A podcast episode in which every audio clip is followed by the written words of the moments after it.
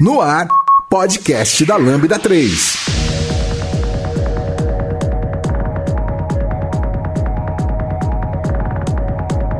Oi, gente.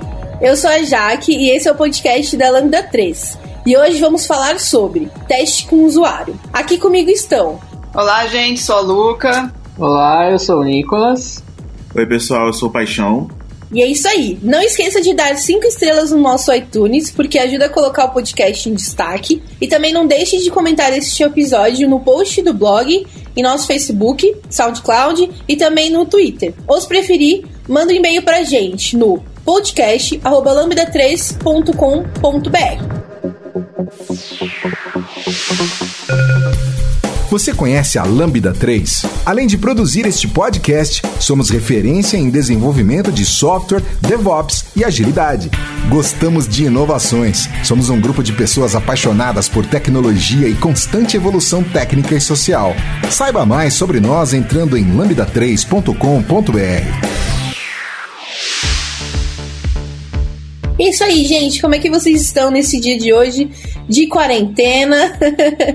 Bom, aqui no Rio tá fazendo um calor desgraçado, né? Mas a gente tá seguindo. Tô em quarentena aqui na minha cidade. Acho que alguém pode ter percebido pelo meu sotaque. Eu sou carioca. E a gente tá seguindo, tá seguindo. Saudade do calor do Rio. Oi, gente. Meu Deus. eu tô com muita saudade do calor do Rio. Me mudei aqui pra São Paulo. Hoje tá 16 graus, eu acho. Só Ai, eu não sinto nenhuma saudade de calor. Eu adoro. é, eu tô, eu tô tranquilo com a temperatura agora, do jeito que tá aqui. é, até porque Nix é do sul, né? Então lá temperaturas muito mais desconfortáveis. É, eu acho que aqui tá bem agradável, assim, tá mais pro meio termo, assim, não muito calor, mas também não tá aquele frio exagerado. Exato. Bom, vamos lá, gente. Eu queria que vocês falassem um pouquinho de vocês aqui pro pessoal saber, pra gente começar a falar efetivamente sobre o nosso assunto de hoje. Então, só como uma forma geral para todo mundo entender, nós somos do time de, de UX aqui da Lambda. Então, nós três Somos pessoas híbridas que trabalhamos com projetos diferentes e hoje a gente veio aqui conversar com vocês mais sobre testes de usuário, não só dentro da Lambda, mas também fora, enfim, como fazer e coisas do tipo. Lucas, quer falar um pouquinho mais sobre você pra gente? Ah, posso falar, Jaque. eu sou carioca, né? Eu me mudei para São Paulo e depois eu voltei pro Rio por conta da quarentena para ficar mais perto da minha família. Se mudou no meio da pandemia, né? É, eu fiquei só quatro dias em São Paulo, depois eu voltei pro Rio. Foi a mudança mais rápida da vida. É, eu sou triste. Eu sou pós-graduada em, em UX, né? É, atualmente faço uma especialização em, em sociologia e trabalho como product designer mais ou menos aí uns 10 anos ou mais ou menos. Aí senão eu vou começar a entregar minha idade também, né? Boa. Nick? Bom, eu sou o Nick, eu vim de Floripa, faz vai fazer quase um ano que eu me mudei para São Paulo, né? Eu vim da formação de design gráfico e estou um pouco menos de tempo na área de, de produto em si, né? Em torno aí de uns dois anos contando freelas. E agora estamos aí na Lambda, né? Boa, arrasou. Paixão? Oi, pessoal. Meu nome é Renato Paixão, mas todo mundo já me chama de Paixão, né? Então, galera, eu tenho 27 anos, também sou carioca, que nem a Luana. Diferente dela, eu não voltei pro Rio no meio da pandemia. É, eu me mudei também no meio da pandemia, mas eu decidi ficar aqui em São Paulo. É, eu trabalho como designer de produtos digitais já tem algum tempinho, desde 2015 mais ou menos. E eu me mudei no meio da pandemia para vir trabalhar como designer na Lambda. Arrasou. Amo pessoas de fora dentro da Lambda. Isso é muito o que faz nosso time ser diverso e maravilhoso. Mas bora lá, né? Hoje a gente não tá aqui para falar sobre o time de UX, infelizmente, pois eu amo. a gente tá aqui para falar sobre testes com usuários, né? Testes de usabilidade. Eu queria primeiro, pessoal, pra gente colocar todo mundo na mesma página, porque não é todo mundo que sabe nem que é o X, muito menos do que é o teste de usabilidade. Então, eu queria que vocês começassem a falar pra gente o que, que é um teste de usabilidade, né? Para que que ele serve? Eu acho que vou fazer um recorte aqui, vou dar um passo atrás, né? O que, que é um, o que, que é o X, né? É, antes de falar de teste, eu posso dizer que a gente, quando a gente é, vai fazer um produto, né, tudo que a gente, o designer faz no meio, digital, no, no, meio digital e também no offline, a gente faz produto, né?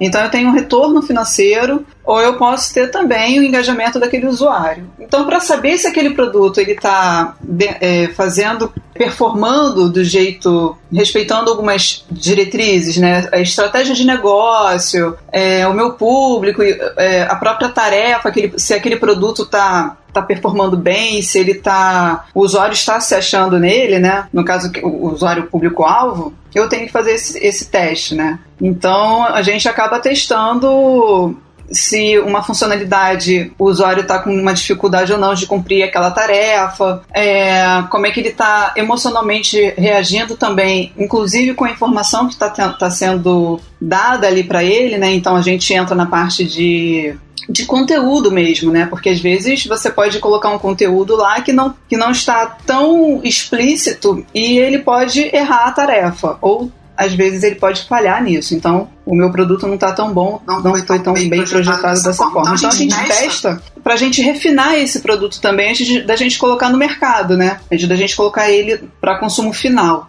Eu diria, mas basicamente é isso. É só voltando no que a Lu falou, né? Teste de usabilidade é basicamente é, essa prática né, da gente avaliar a funcionalidade e design de site, aplicação, produto para a partir de, dessa observação, né, da forma que os nossos usuários interagem com o produto, a gente vai testar essencialmente para ver como que essa pessoa interage com, com o design que foi feito, com a esperança né, de encontrar possíveis melhorias e de chegar num produto que seja o mais aderente possível às necessidades dessa pessoa, né, e a, e a gente tenta identificar com a ajuda desses usuários os problemas que, que a gente porque a gente está muito mais inseri inserido no, no projeto, é, com a ajuda do usuário a gente consegue encontrar os problemas que a gente não consegue ver, né? Então a gente consegue validar é, os protótipos, confirmar se os produtos estão atingindo as expectativas, né? Ajuda a identificar os problemas naqueles fluxos que são bem mais complexos, né? É, é ótimo para encontrar erro também, porque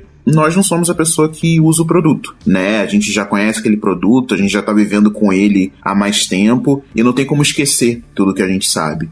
Né? Então a, experiência que a gente tem com o produto é completamente diferente da experiência que o usuário com olhares frescos vai ter para conseguir passar para a gente é, realmente conseguir entender e, e ver se a gente consegue atender essas necessidades do público. Sim, essa, essa parte do teste, ela realmente, né, acho que é dos pontos mais enriquecedores dele é justamente essa visão, né? Porque sempre tá, como o Renato falou, né? A gente sempre tá todo mundo ali imerso naquilo e às vezes tem muita, muitos pontos que pra gente começam a se tornar muito óbvios, né? E às vezes pra uma, pra uma pessoa que ainda não mexeu, não teve contato com aquele produto, ainda mais às vezes quando a gente nem faz parte, né, daquela daquele público específico, a gente não tem a mesma rotina, então tem muitos fatores ali que diferenciam, né, a forma que vê e interage. Boa, amei, amei essas explicações. É, vocês diriam que teste de usabilidade é só para produtos digitais ou a gente consegue abrir esse leque para outras possibilidades?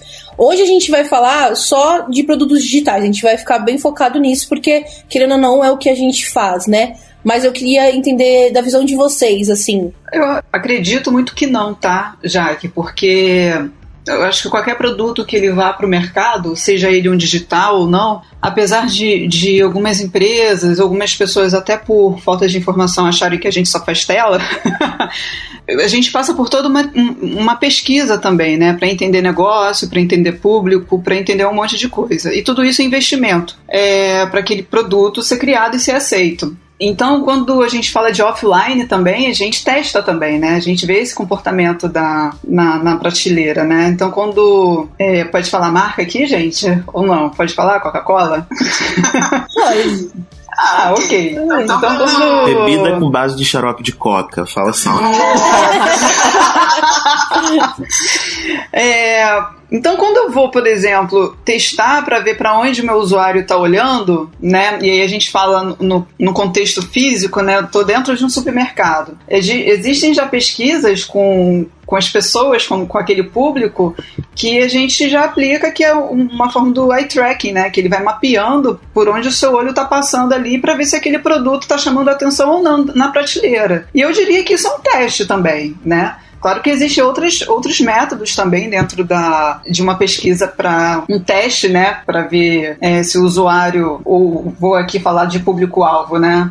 Público-alvo também está tá aderindo a esse produto, que a gente também pode ver como é, degustação, eu acho que poderia ser um teste, né? Quando o mercado coloca um cantinho, né, com uma pessoa, ah, você quer provar o nosso produto? Isso também pode ser uma forma da pessoa conhecer o produto, né, que talvez não esteja no mercado, ou ele esteja crescendo, ou ele foi remodelado, ou pode ser realmente um, um, um teste. Ó, eu vou colocar ali dentro daquele de, de uma rede de supermercado um panetone e eu quero ver se esse panetone vegano ele, ele tem uma aceitação. Então eu diria que isso, isso seria um teste também de aceitação de produto no mercado. Sim, tem, tem até, até empresas né, de produto que têm os, os próprios lugares para fazerem testes. Eu acredito que aplica muito bem também, principalmente para produtos físicos, porque quando a gente fala em teste, né, a gente consegue abordar diversas situações. Então, por exemplo, questões de acessibilidade para produtos físicos é algo também muito importante, né, de ser testado. E então é algo que realmente pode ser aplicado em diversos setores, né? É, eu concordo com tudo que vocês falaram, né? Assim,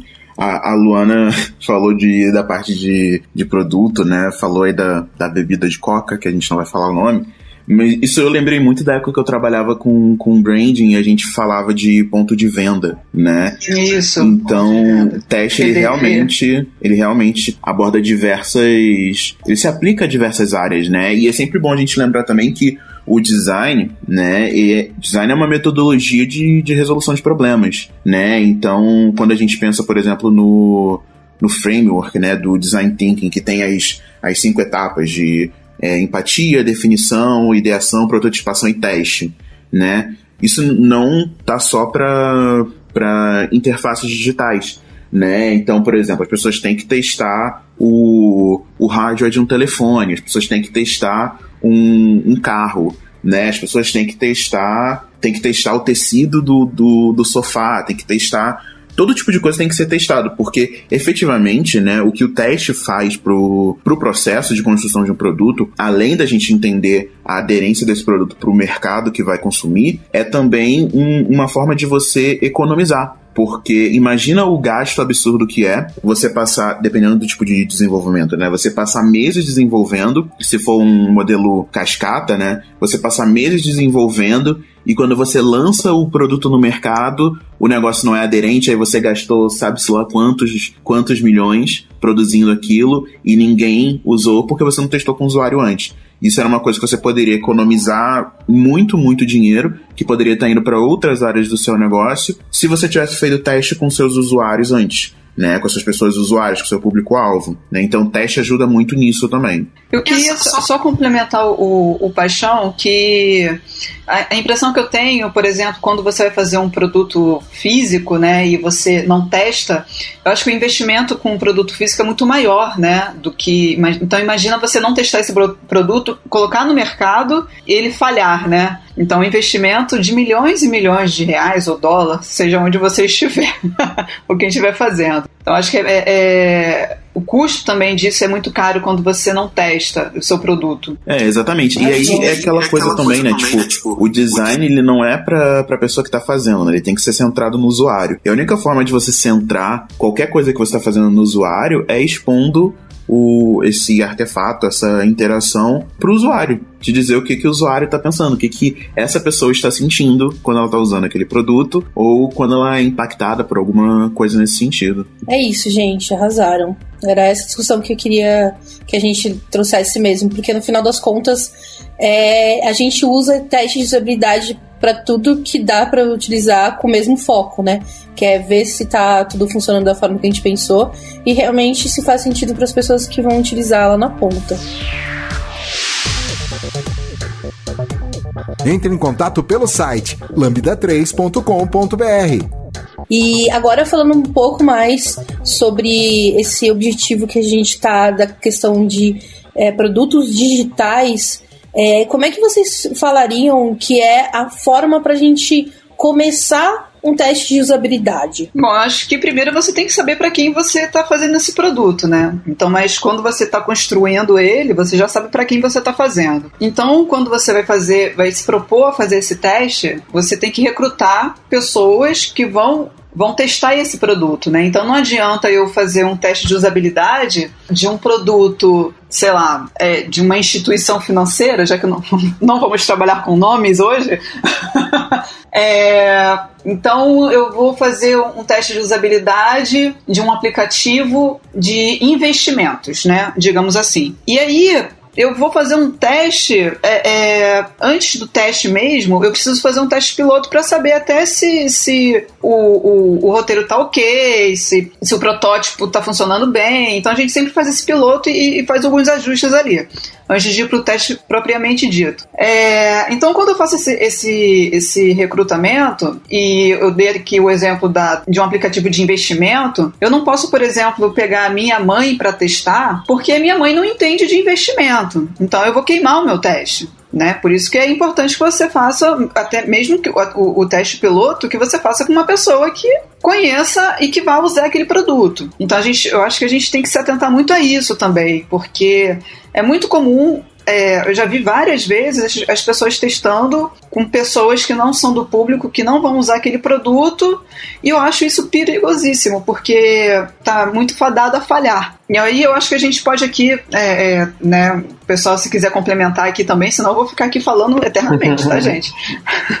eu acho que um, um outro ponto que é muito importante também nessa iniciação, né, é, a gente também tem a noção da, de como vai ficar essa amostragem dos testes, né? Porque também, às vezes, a gente colher só um único teste de uma pessoa pode não colher feedback suficiente do que representaria, né? Porque a gente tem que sempre lembrar que aquela pessoa do teste, a gente não vai testar já com todas as pessoas que usarão, mas a gente vai estar buscando alguém que represente já um grupo maior de pessoas, né?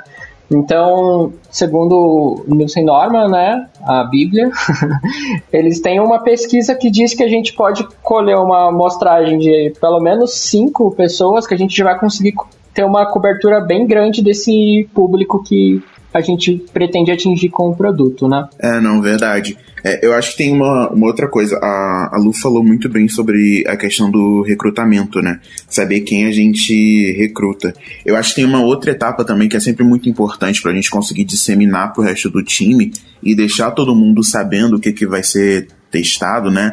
É também a gente ter é, em mente qual é o objetivo da, da pesquisa, né? A gente tem que entender as limitações que a gente tem também, né, de tempo e dinheiro, porque teste de usabilidade envolve isso, porque é tempo que a gente, que a gente vai ter para realizar aquilo, e fazer uma definição do público, né, que é o, a questão do recrutamento. É, a partir do público, a gente já começa a desenvolver também o, o screener.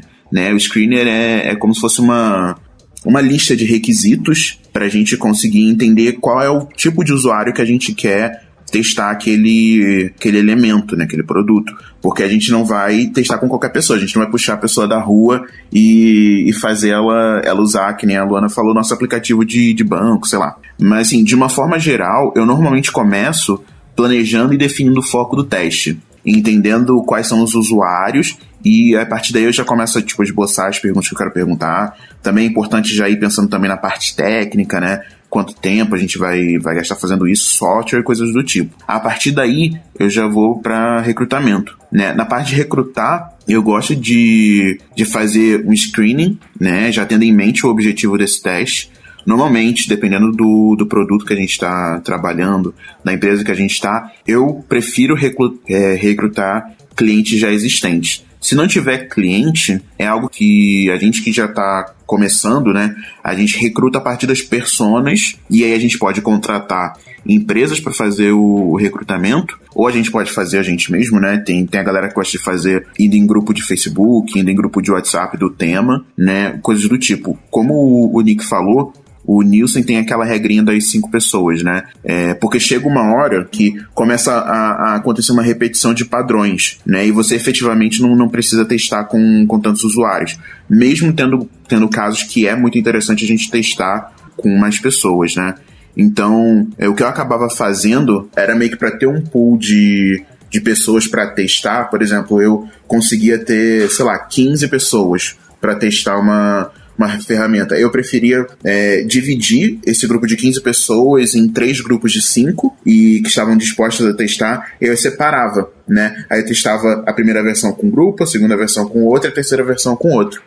Mas é isso, né? Outra coisa também quando a gente quer fazer um teste que é mais quantitativo, e aí a gente precisa de uma amostragem maior, né? Se a gente está testando com o nosso público, já é um, um ótimo começo. Não dá para testar, assim, pelo menos eu acho, né? Não dá pra gente testar com, com os nossos devs, com a galera da empresa, se a gente quer o feedback do que, que os usuários pensam do produto, né? A gente tem que, ter, tem que pensar isso dessa forma, né? Recrutar esses usuários reais por meio do desse screener, que é meio que a listinha de, de requisitos, né? Também pode ser usado para para limar as pessoas que você não quer, né? Então tem tem, por exemplo, tem questões onde você é, é mais interessante você tentar é, barrar os detratores da marca, a galera que já é de UX UI, porque designer de produtos já olha teste de uma forma diferente, então pra galera de, de design que tá aí ouvindo, não coloca teste em grupo de, de WhatsApp de, de designer, gente. É, também não é uma boa testar com a galera que trabalha pra você, né? Porque existe um, uma certa pressão, por exemplo, quando você vai testar uma, uma ferramenta a não ser que seja um, um, produto interno, né? Quando você vai testar uma ferramenta que é para os seus usuários, você testar com, com a galera da sua própria empresa, porque aí existe uma meio que uma pressão para falar bem da própria empresa e a galera não é tão é, sincera quanto ela deveria ser e não consegue te passar é, as informações mais sinceras possíveis, né? É, por medo mesmo, né, que essas, essas pessoas têm, né, às vezes. Ah, eu vou perder meu emprego, meu emprego se eu for sincero, né. É, e aí, quando a gente sai do recrutamento e fala de, de roteiro, né, eu já, já peguei algumas pessoas tirando dúvida comigo como se eu fosse expert, assim, pô, mulher da usabilidade, do teste.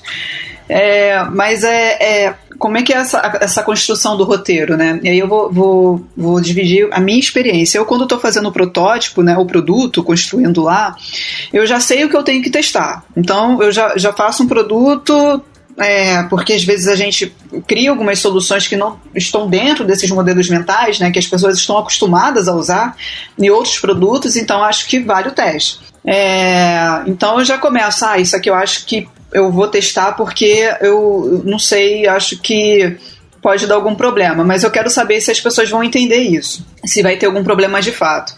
Então, assim, em teste de usabilidade para fazer o roteiro, você não tem uma fórmula, né? Porque, como a gente fala aqui dentro da Lambda, tudo depende.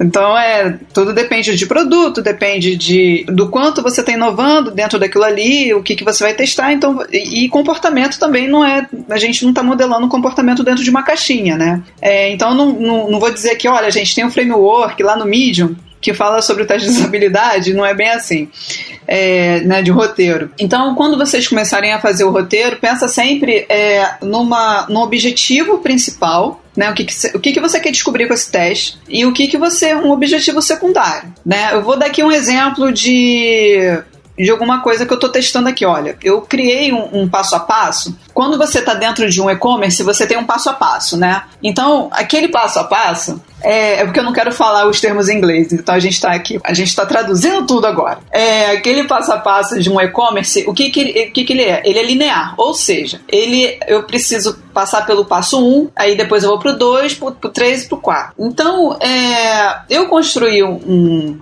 um cara desse, é que ele não é linear. Eu posso fazer o preenchimento desse formulário da forma que eu quiser. Se eu tenho informações para o passo 1, eu vou preencher lá. Se eu tenho informações do passo 3, vou, vou direto para o passo 3, depois eu volto para o 2 e continuo o preenchimento amanhã. Então isso já é um, um motivo de teste, porque eu não estou dentro daquele modelo que o usuário está acostumado, né? Que é a forma linear do que a gente, a gente conhece. É, então, por exemplo, dentro do meu formulário, né, digamos assim, faz de conta que o meu produto é um grande formulário. Dentro do meu formulário, o meu principal objetivo é compreender é, as, as expectativas, as dores, as emoções, porque a gente observa também isso, os, os olhares, aquelas as feições de dúvidas ou de felicidade, ou que às vezes o cara está muito aborrecido com aquilo ali, é, e fazer esse entendimento para que eu possa fazer um refinamento né, desse, desse produto. Lembrando que a gente falou lá no início,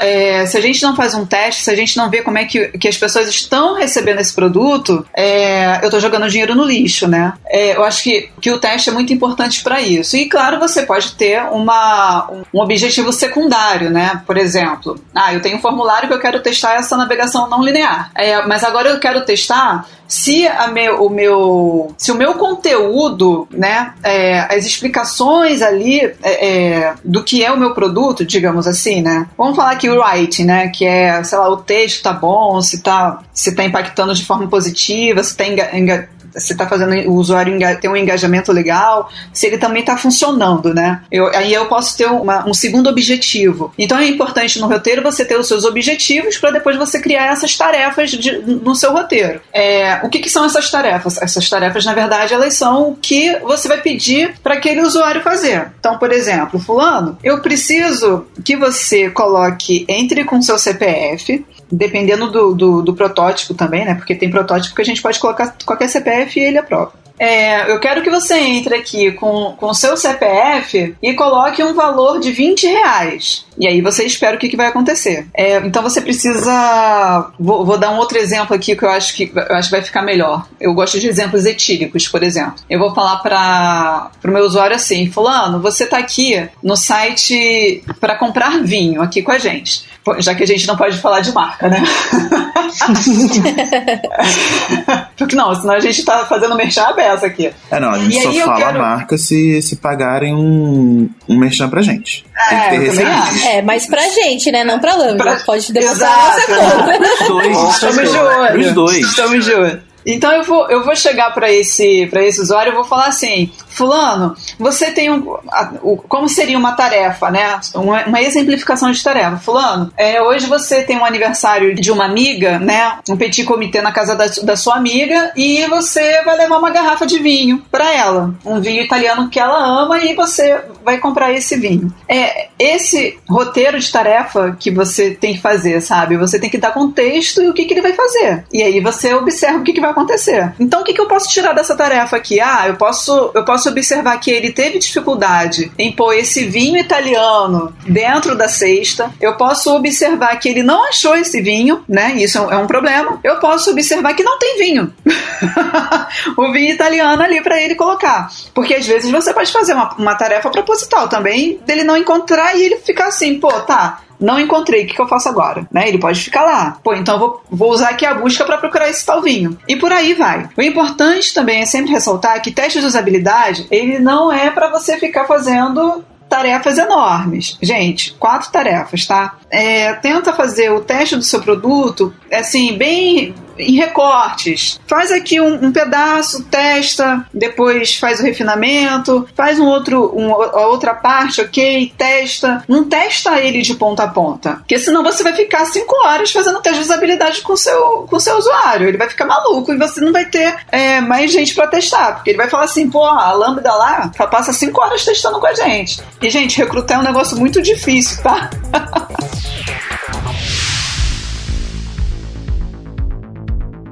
Ouça o podcast da Lambda 3 no seu aplicativo preferido. Queria só que a gente falasse um pouquinho sobre, sobre ferramentas. Porque assim, a gente, você falou bastante sobre a questão de como fazer. O, o, o Paixão trouxe recrutamento, você falou bastante de roteiro e tudo mais.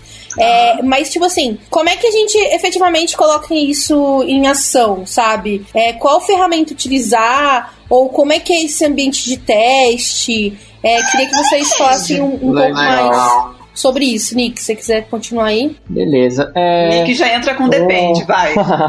Bom, começando, né? Primeiro de tudo depende. Mas é, um adendo também que é interessante a gente só colocar ali na parte de roteiro. Uma coisa que eu gosto bastante, assim, de colocar é que a gente sempre tem que lembrar que quando a gente está indo fazer um teste, é uma pessoa que está ali, né?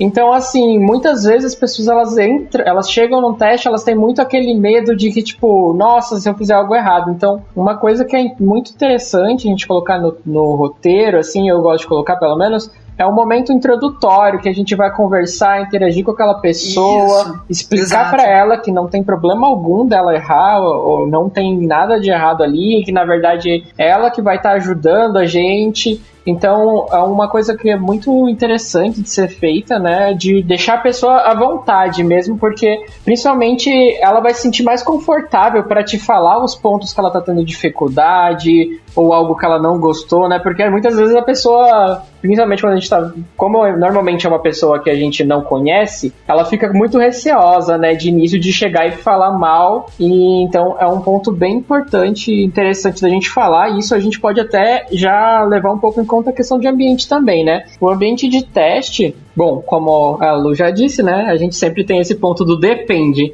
Então, existem situações que a gente não vai conseguir. A gente até pode tentar, mas os insumos de fazer no ambiente que a pessoa usa aquele produto, né, no cenário que a pessoa realmente está usando, é difícil da gente simular num teste, por exemplo, em laboratório, né? Por exemplo, ah, vai fazer um, ah, um aplicativo para uma pessoa que faz entregas. É muito mais, mais rico, né, se a gente conseguir trazer o ambiente para ser o cenário que a pessoa está usando, porque quando a gente está falando de entrega, pode ser que, sei lá, a pessoa tá vendo ali as coisas, se tá com aquele sol batendo direto na tela, isso já vai reduzir bastante a visibilidade dela, os contrastes vão ter que ser maiores. Então tem muitas vezes que a gente vai ter que escolher o ambiente baseado nessas questões, né? Em alguns fatores que às vezes acabam distinguindo muito, entrando em cenários bem específicos. E ambientes de teste, assim, tem lugares que fazem, por exemplo, em salas específicas que sem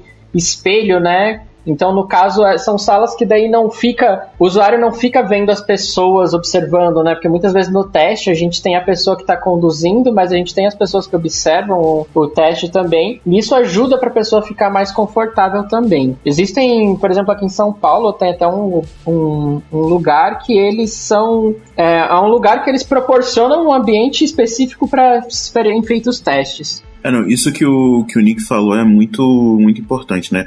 Assim, concordo com tudo que vocês falaram. É muito importante essa questão de, de, de lembrar do contexto de uso da, da ferramenta que você está construindo, né? Então, seja uma, uma ferramenta que é um, um, aplicativo que você vai usar no celular, ou é um, um software que você vai usar no computador, ou é uma ferramenta que é física, né? A gente sempre tem que ter o, o contexto de uso em mente. A gente sempre tem que pensar no que, que o, o usuário vai estar. Tá, a pessoa usuária vai ter que estar tá fazendo enquanto ela usa aquela, aquela ferramenta. Então, assim, se a gente está fazendo um fone de ouvido, sei lá, uma ideia louca. A gente está fazendo um fone de ouvido, a gente tem que pensar que essa pessoa pode estar usando esse fone de ouvido quando ela está indo para o trabalho ou quando ela está correndo. Então a gente tem que entender qual é o contexto de uso. Por isso que hoje a gente tem fones que são específicos para corrida. Então é, é sempre bom a gente pensar também nesse, nesse contexto de uso. Então que o que o Nick falou acaba amarrando também muito com que a que a Lu falou na questão do, do roteiro.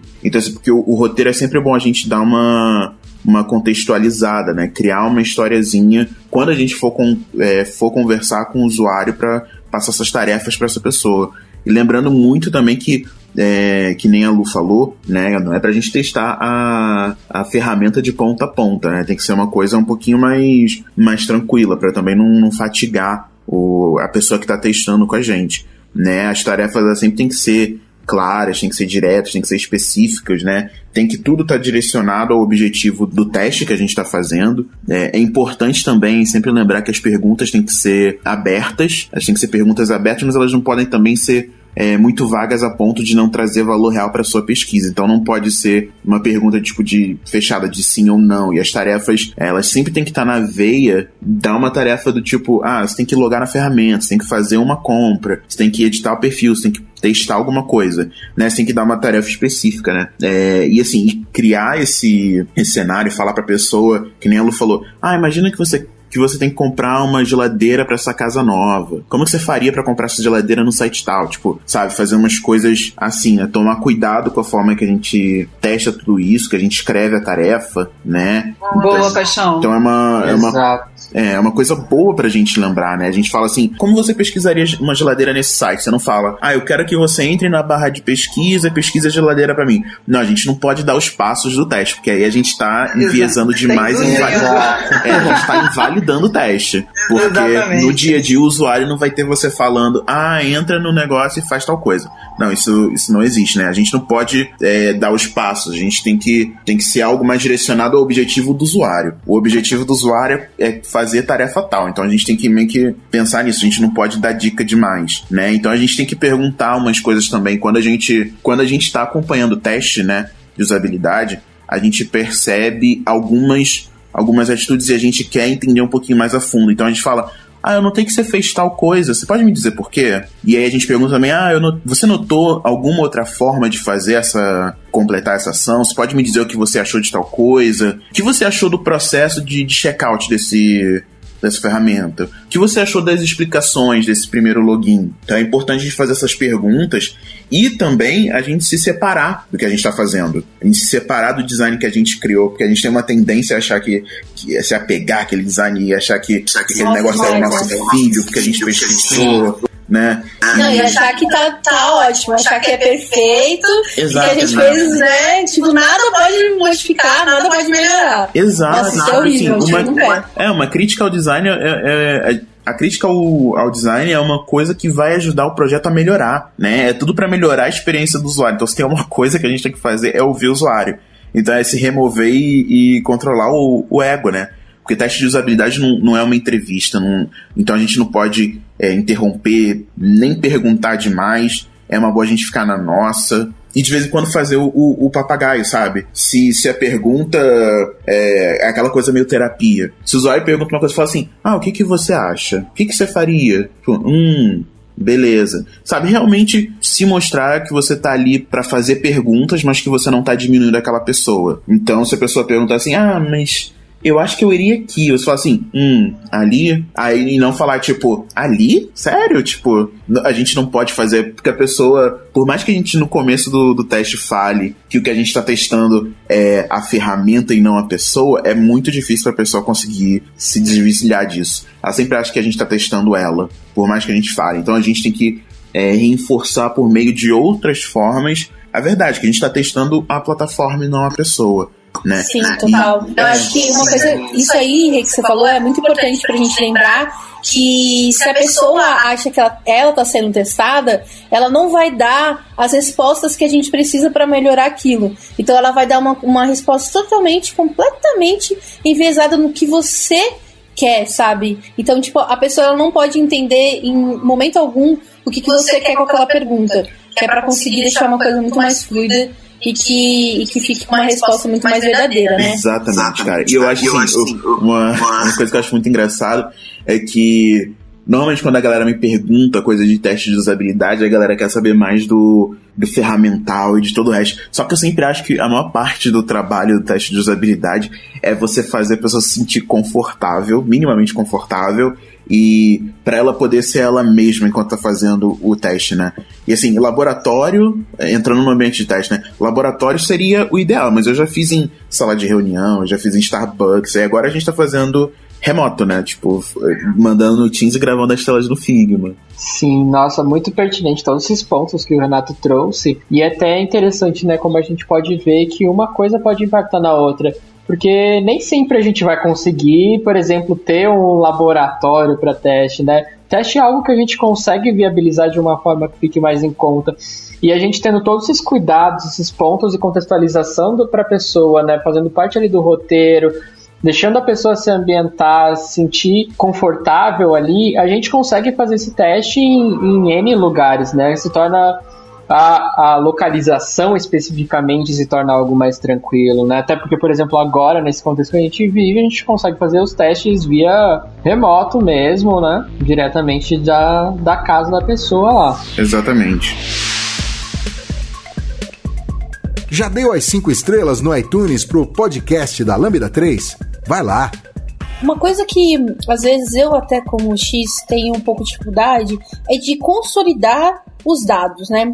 Porque assim, no final das contas, a gente vai consolidar o dado para quem, né?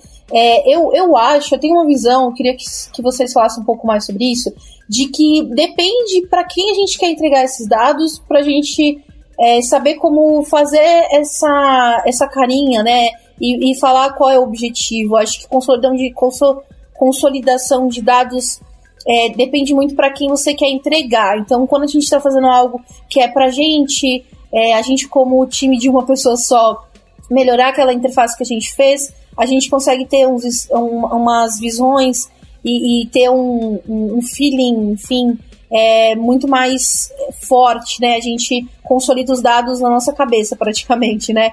E, e como é que é essa consolidação de dados quando a gente quer mostrar para o nosso cliente, até para o cliente entender o porquê a gente fez aquilo, qual é o valor daquilo, ou quando a gente quer mostrar para o restante do nosso time, ou para o restante da nossa empresa. O que, que vocês acham um pouco dessa parte de, de consolidar os dados? É, consolidação de dados é uma arte, né?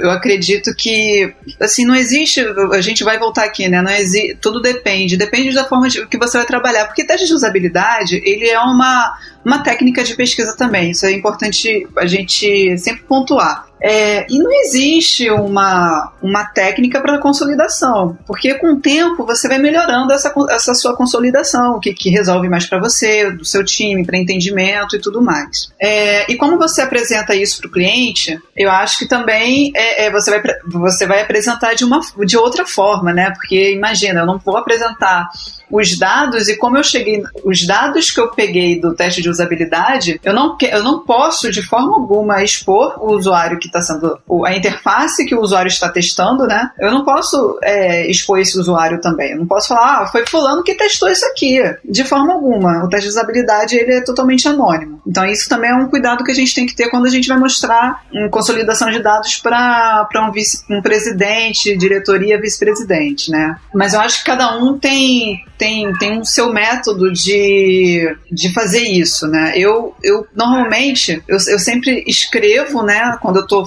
fazendo, eu faço as minhas observações escrevendo, eu praticamente fico psicografando ali também, como eu sou, quando eu sou, eu estou no papel de observador, então eu fico escrevendo, é, é, inclusive quando o usuário está fazendo, botando uma sobrancelha para cima, com uma cara de dúvida. Então, por exemplo, ele pode ter chegado numa tela eu tenho como ponto positivo que ele entendeu o que ele tem que fazer naquela tela. Ou como um ponto negativo, é, ele não percebeu um dado e acabou passando direto, eu induzi esse cara ao erro e ele não sabe como sair desse erro, né? E também como ponto positivo ou negativo dessa interação que ele teve com aquela determinada tarefa, como que ele se sentiu ali, né? Gente, ó, eu já falei, se vocês deixarem, eu vou ficar falando aqui até 5 horas da tarde, Bora, gente, fala, fala um pouco mais. Não, é, isso é, é bem que a Lu comentou, né? Realmente. Essa parte de consolidação de dados, uma coisa que também é interessante, quando for possível, é a gente gravar esse momento, né? Porque principalmente nessa questão, né, de a gente estar tá apresentando para outras pessoas, até para nós mesmos, né, é uma coisa que eu gosto. Claro, né, principalmente uma das principais coisas é que em caso que a gente vai gravar, né, tem que ter o consentimento daquela pessoa ali, a gente deixar bem claro qual que são os objetivos com aquela gravação. Então, a gravação, muitas vezes, ou até mesmo trazer, né, alguém sem ser da parte de UX, seja tipo PO, PM, analista, trazer outras pessoas que também estão na frente daquele projeto para a parte de observação do teste pode ser muito enriquecedor, né? Porque às vezes essas pessoas elas também vão trazer outros pontos de vista, assim como a gente consegue gerar muito mais empatia, fazer eles criarem muita mais empatia, né, pela, pelas pessoas que estão testando, usando. É, uma coisa que eu já notei é, tipo, quando tu leva a pessoa, alguma outra pessoa que também está no, no time, né, para esses testes, essa pessoa começa a levar no dia a dia dela, lembrar daquele momento, daquela situação, né? Então ela começa a ter, criar maior preocupação além de você não ser mais aquela única pessoa que também está levando e defendendo né, o, o que, que os usuários trouxeram. Nessa consolidação de dados, a gente realmente, é o famoso depende, né? Mas a gente pode extrair diversas coisas do, do teste de usabilidade. Então a gente pode, dependendo dos nossos objetivos, a gente pode tirar um tempo de execução, é tirar uma taxa de sucesso, né? Tipo, nossa, dessas tarefas que eu planejei aqui, quantas das pessoas que a gente testou que conseguiram de fato exercer essa tarefa, né? Como que foi o comportamento disso? São é, essa parte de dados, métricas são muito importantes que a gente tire, principalmente para a gente conseguir acompanhar a evolução, né? Porque como a Lu falou, essa parte de consolidação de dados é algo vivo, é algo que você vai estar constantemente mexendo no decorrer do projeto, né? Então, a gente tirando esses dados do teste em si, a gente vai conseguir num próximo teste comparar os dados que a gente tinha anteriormente com esse e conseguir ver se a gente está tendo uma evolução ou não naquele, naquele nosso objetivo, né? Exatamente, Nick, boa. É, não, verdade. Isso que o, que o Nick falou é muito, muito importante, né? A parte da consolidação de dados, é, como eu, eu trabalhei um, é, muito tempo com startup, eu, eu, fico pensando em número o tempo todo. Para mim é tudo, tudo dado, então eu catalogo tudo. É, porque para mim é meio que tudo num, num, momento assim de, de absorção de dados, né? É, tudo é importante. Então, catalogar comentário que o usuário faz, catalogar as ações que nem a Lu falou, tipo, levantou a sobrancelha, problemas, os gargalos que, que a gente encontra, possíveis reclamações, né? Então, tipo, é, falar o que aconteceu de errado, o que deveria ter acontecido, né? Então, eu normalmente, quando eu, eu catalogo, eu gosto de colocar, tipo, também taxa de sucesso, taxa de erro, o tempo que a pessoa levou para completar a tarefa, é, se essa pessoa ficou satisfeita com aquela, aquela interação. E depois de compilar essas informações, eu normalmente sento com, com o PO e passo essas informações até mesmo para a gente entender é, o que que a gente vai priorizar e entender o que vamos atacar e para depois testar de novo. É muito importante a gente ter essa, esse momento para a gente analisar né, o teste que a gente fez, até para a gente entender o que, que a gente fez de errado, se a gente se teve algum momento que a gente foi tendencioso, para a gente poder se dar feedback também e poder catalogar depois as informações, né? Porque eu, eu gosto de, de fazer algumas anotações enquanto estou fazendo teste, estou fazendo entrevista ou alguma coisa, mas eu gosto de tipo, de estar tá lá no momento, porque é um pouco difícil conseguir né? Como a gente é muito equipe, é um pouco difícil a gente conseguir uma pessoa para ficar, para fazer o teste, para realizar o teste, a gente ficar só observando e anotando, né? Então eu acabo gravando para reassistir depois. Exato. Isso realmente ajuda muito. É, total. E assim, esses momentos também, né? Acaba abrindo um, um, um espaço para ter também é, feedbacks com relação à própria interface, né? Então, isso é muito importante também, porque abre espaço, por exemplo, a gente sempre tem aquela questão de como que, que a gente vai fazer teste, o, o nível do, do protótipo que a gente vai levar para o usuário, né? Então tem a galera que prefere levar de baixa fidelidade, tem galera que prefere média. Eu, eu já meio que sou um pouquinho de fã de, de levar um negócio é, meio que em alta fidelidade, um negócio mais realista possível. Não, é sempre melhor que você leve em alta também. Eu, eu também prefiro. É, para mim, eu prefiro para mim, porque, assim, minha experiência, né? Óbvio que tem pessoas que trabalham melhor de outras formas. Mas, para mim, é mais é mais fácil levar em alta fidelidade, porque normalmente quando eu tô trabalhando em algum, alguma ferramenta já tem um, um style guide, já tem um design system, para mim acaba sendo meio que mais trabalho montar um iframe e levar pra pessoa o negócio em, em média ou em baixa e acabar, tipo, óbvio que tem um lado super positivo, né? Que é você, é, a pessoa não sente tanta pressão quando ela tá fazendo o teste com um de média fidelidade, porque ela acha que aquilo é um esboço. Mas eu percebi também, né? A minha percepção, pelo menos, é que os usuários já vão entendendo que, que é um teste da interface e não deles se eu contextualizo e começo, tipo, a conversa, que nem o, o Nick falou, tipo, de fazer um, um momento de quebrar o gelo e falar assim, ah, o negócio tá meio ainda no, no começo, a gente tá testando o fluxo, entendendo se, se tá, tá tudo legal, se, se você vai conseguir encontrar as coisas do jeito que a gente acha, então tá bem no início, aquele, aquele velho é, não repara a bagunça em casa, né? A gente meio que faz isso teste de usabilidade também. Sim. Pra, é, pra gente conseguir. Coisa. É, pra pessoa se sentir um pouquinho mais confortável e poder te dar os feedbacks, né? Te dar essas, essas respostas que a gente precisa, né? Porque assim, eu percebi que fazer o iframe ou média fidelidade é, em algumas coisas não, não ajudava muito, porque tinha algumas situações onde a navegação já era meio que esperada, né? Então as pessoas, por convenções e padrões de design, as pessoas já entendem onde algumas coisas têm que ficar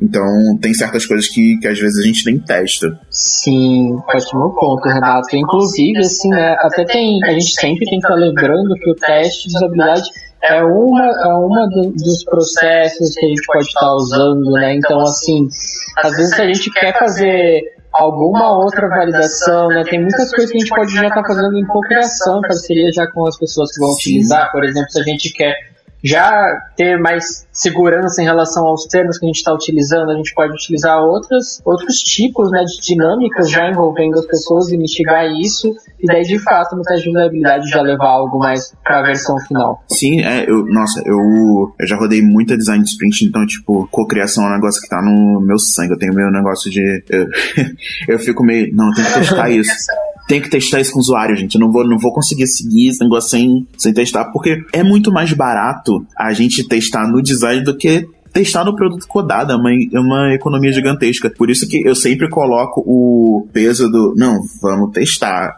vamos testar. É melhor testar agora do que produzir esse negócio todo, o negócio tá codado, mandar e aí você testar, porque aí você vai ter, você vai gastar uma grana absurda. Com certeza. Uma das coisas também que eu gosto muito de falar é, é, que a gente faz o teste de usabilidade é, com as pessoas que vão utilizar aquilo na ponta. E é o melhor teste, é o teste que a gente tem que fazer. Mas se você está numa empresa que você não consegue muito fazer isso, é, tente fazer um pouco daquilo que a, a Luca disse lá no começo, de testar com, que o Paixão também falou, testar com, com as pessoas da, da própria empresa, ou pessoas que você conhece, mas que não sejam pessoas, tipo, às vezes a no, nossos, nossos pais que não, não têm ideia do que é o investimento, sabe?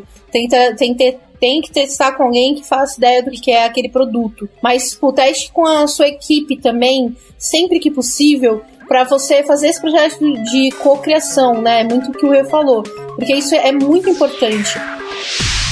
Você ouve podcast da Lambda 3. E eu acho que agora trazendo um pouco essa conversa nossa aqui para a parte de refinamento do produto, como é que vocês enxergam isso, né? Então, beleza, a gente fez o teste de usabilidade, a gente conseguiu fazer toda a questão de ambiente, recrutamento, roteiro, seleção, foi lá, fez, foi super bacana. A gente conseguiu consolidar esses dados e agora, né? O que, que a gente faz com esses dados? Como é que é esse, essa rotina de refinamento do, do produto? Bom, a gente tendo esses dados consolidados, né, a gente vai começar a poder determinar uma priorização, né, de criticidade, né, tipo, nossa, qual daquelas tarefas que a gente tinha dentro dos objetivos que foi a, a gente tirou ali com a consolidação de dados que foi a mais que a pessoa mais teve dificuldade, né, e dentro dela a gente consegue daí, principalmente se tiver uma gravação, por exemplo, a gente consegue rever e tentar entender mais precisamente qual que foi o momento dentro daquela tarefa que a pessoa teve aquilo, a gente começa a esmiuçar dessa forma, né, e determinar essas priorizações, e a gente começa a partir para esses refinamentos dentro do produto que tem, tentando mitigar, né, esses, esses problemas que a gente vai encontrando ali, que a gente vai priorizando. Acho importante também ressaltar que, que nossa, eu tô viciado nessa, nesse jargão, né, eu acho importante ressaltar é, quando a gente faz refinamento, o que, que vai acontecer, né, você vai fazer o refinamento e você vai retestar, então para ver se aquilo ali, pô, eu fiz aqui um refinamento, é, olhei aqui os dados de tudo que eu testei, refinei o meu protótipo e vou para uma segunda rodada de teste. E aí eu vou fazer uma observação que quando você vai para uma segunda rodada de teste depois desse, desse refinamento, você não vai, aquela que tá dando expor, você não vai, por favor, testar com os mesmos usuários. Não vai. Vai ter que ter outro recrutamento e você vai ter que testar com outras pessoas. Luana, repete, por favor. Sim. O que, que aconteceu? Não, não, repete, por favor. As pessoas precisam ouvir isso mais de uma vez. Ah, tá. Eu, eu vou até gritar, eu vou dar um berro aqui. Não, eu pensava que era o meu microfone que tava dando ruim de novo. por favor, pessoal, não inventa de testar com os mesmos usuários que não vai dar certo. Ô Lu, ô Lu, ou quem quiser, explica um pouquinho por que, que não deve se testar com as mesmas pessoas. Só para todo mundo entender. Por que, gente? Bom, a partir do momento que aquelas pessoas já tiveram um primeiro contato, né, elas já vão começar a ter um viés ali dentro, elas já vão se situar melhor. Por exemplo, às vezes a gente faz ajustes que não são tão grandes assim, às vezes são ajustes em alguma parte específica ali da tarefa que a mesma pessoa fazendo ela, ela vai conseguir mesmo que a gente não mudasse, porque ela já teve aquele primeiro contato, ela já tem uma noção maior de como aquilo está funcionando. A gente já não vai ter aquela mesma visão da pessoa que está tendo o primeiro contato com aquilo. Exatamente.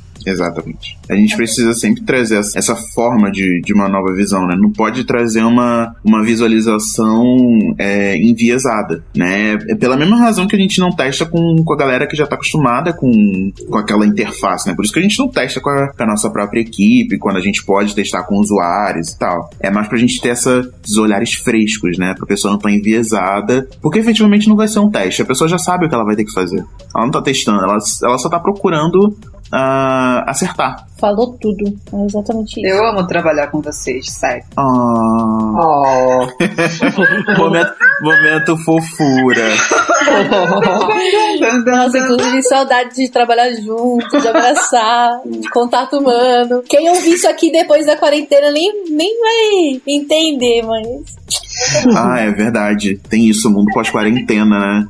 É, não, mas assim, uma coisa que, que vocês falaram que eu achei muito, muito interessante sobre o refinamento do, do produto é realmente a gente ter isso, isso em mente, né? Quando a gente olha para as empresas maiores, né? Tipo Facebook, WhatsApp, Instagram, essa galera tá fazendo teste direto. Toda vez, quem é mais ligado com blog de tecnologia, volta e meia aparece, ah, Facebook testando novas funcionalidades com usuários beta, ou Facebook muda, sei lá o que, né? Então, assim, a gente sempre lembrar que é um ciclo contínuo, né? A gente tem que sempre estar tá refinando e melhorando o produto. Por que, que a gente tem que estar tá refinando e melhorando o produto? Porque é uma melhor é, experiência para as pessoas que estão usando esse produto. E não é experiência pela experiência, porque quanto melhor for a experiência, mais dinheiro você vai ganhar, né? Quanto melhor for a experiência, maior a confiabilidade que você vai conseguir é, estimular na, na pessoa que usa o seu produto e a pessoa usuária que confia no seu produto, ela vai indicar, e isso é uma, uma roda né, de samsara que